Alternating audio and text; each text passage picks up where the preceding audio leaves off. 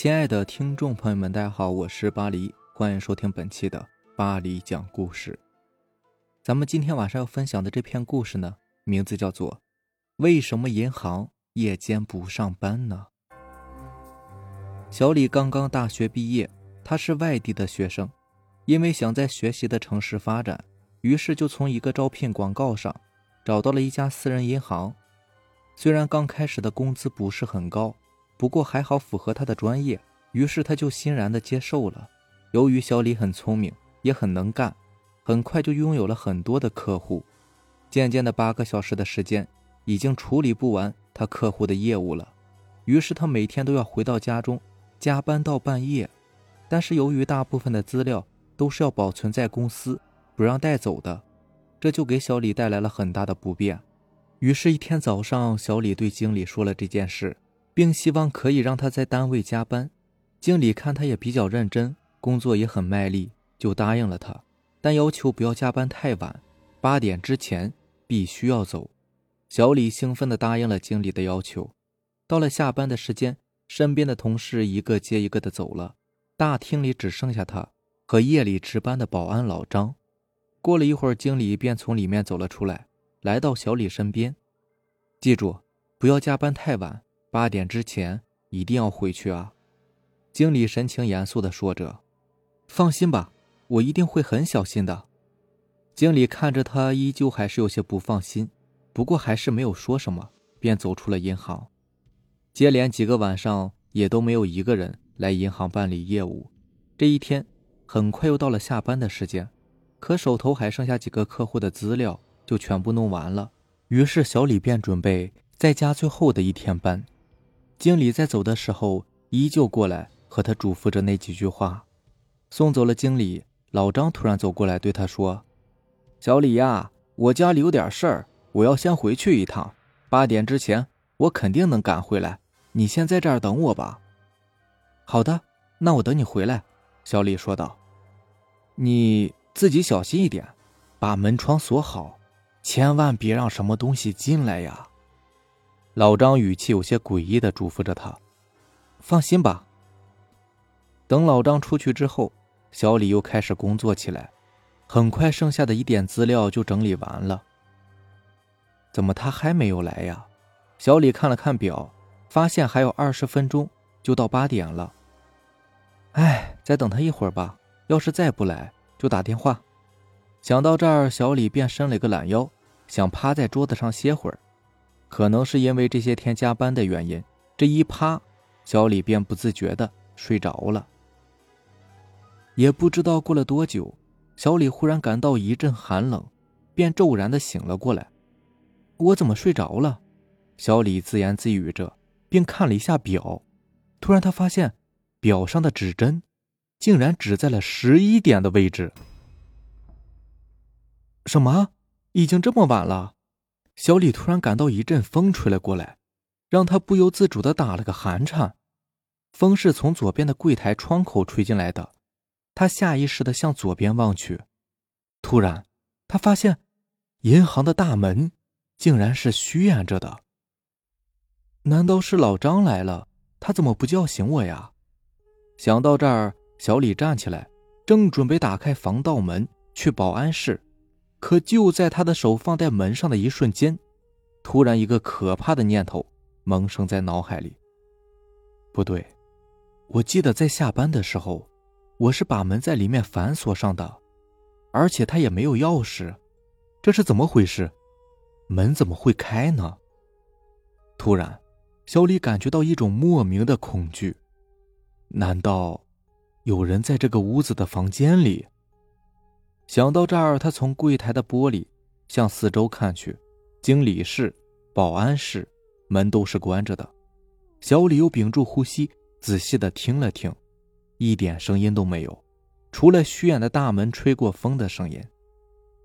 难道是我记错了？我没锁门吗？看来是这两天太累了。想到这儿，他便将防盗门的锁打开了。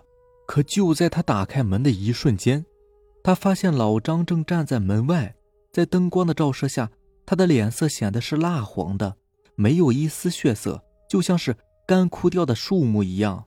小李被吓得惊叫了一声：“老张，你站在这里干什么？你快吓死我了！”老张并没有回答他，只是直勾勾的看着他，目光却很呆滞。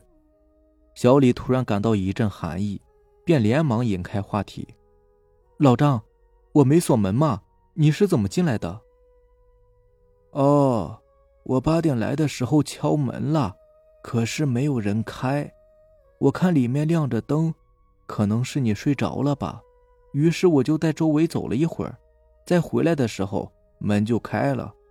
我进来时，你正在里面趴着，一动不动的。”于是我就在外面等着你醒过来，老张低沉的说着。可是我怎么都不记得了呢？小李依旧有些不解。要是没什么事，我就先回屋子了。老张说完，便向自己的屋子走去。看来我真的是要好好休息一下了。小李走向自己的办公位，关上了外面的主照明灯，只留下一盏应急灯。他迅速的收拾好资料，准备离开。可是他一抬头，突然发现柜台前面站着一个人。我要存钱，那个人低声说道：“对不起，先生，我们晚间办理不了业务的，您白天再来吧。”小李客气的说道。可是那个人没有理会他，依旧是把钱塞进了柜台。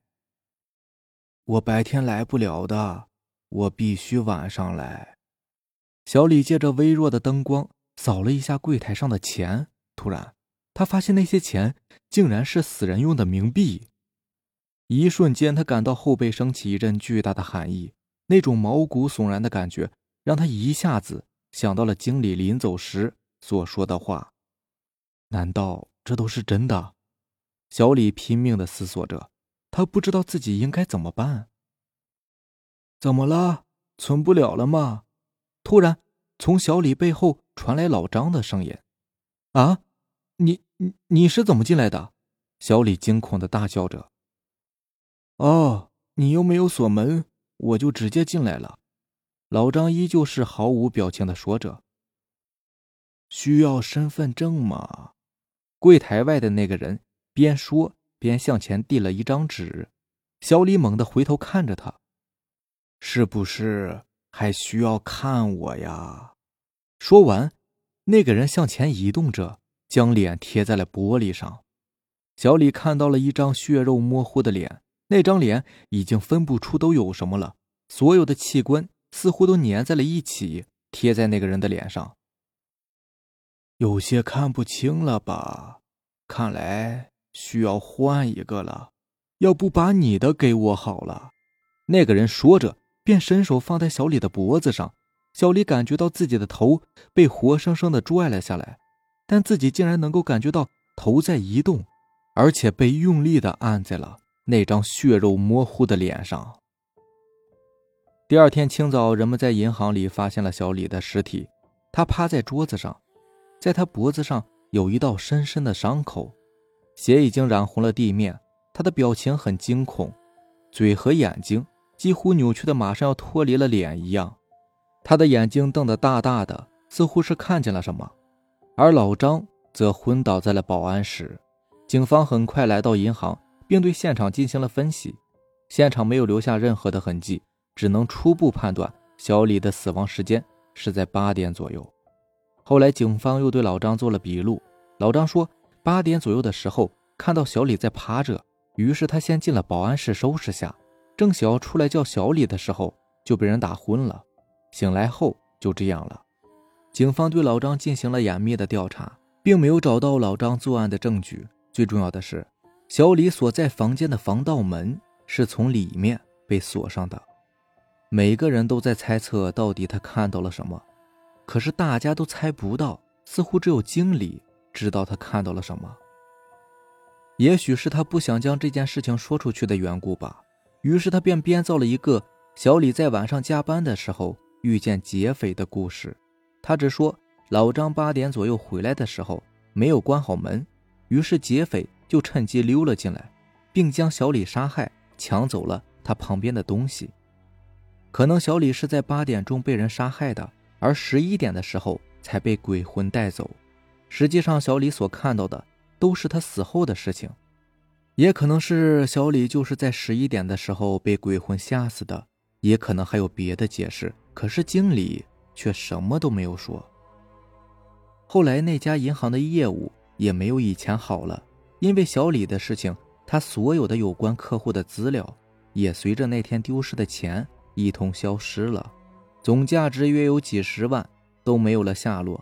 不过还好有保险公司理赔这件事情，没过多久这家银行就关门了，银行里的人也都不知去向，没有人能再找到他们，他们就像是在人间消失了一样。半年后，在另外一个城市里，一个刚毕业的外地大学生找到了一份工作，是在一家私人银行里面。因为是新开业的，所以人不多，只有几个业务员、一个经理和一个姓张的保安。此时，人们也许已经忘记了小李被杀的事情吧。好了，这就是咱们今天晚上要分享的故事了。如果喜欢咱们的节目呢？就点个订阅吧，行，那让咱们明天见吧，拜拜，晚安。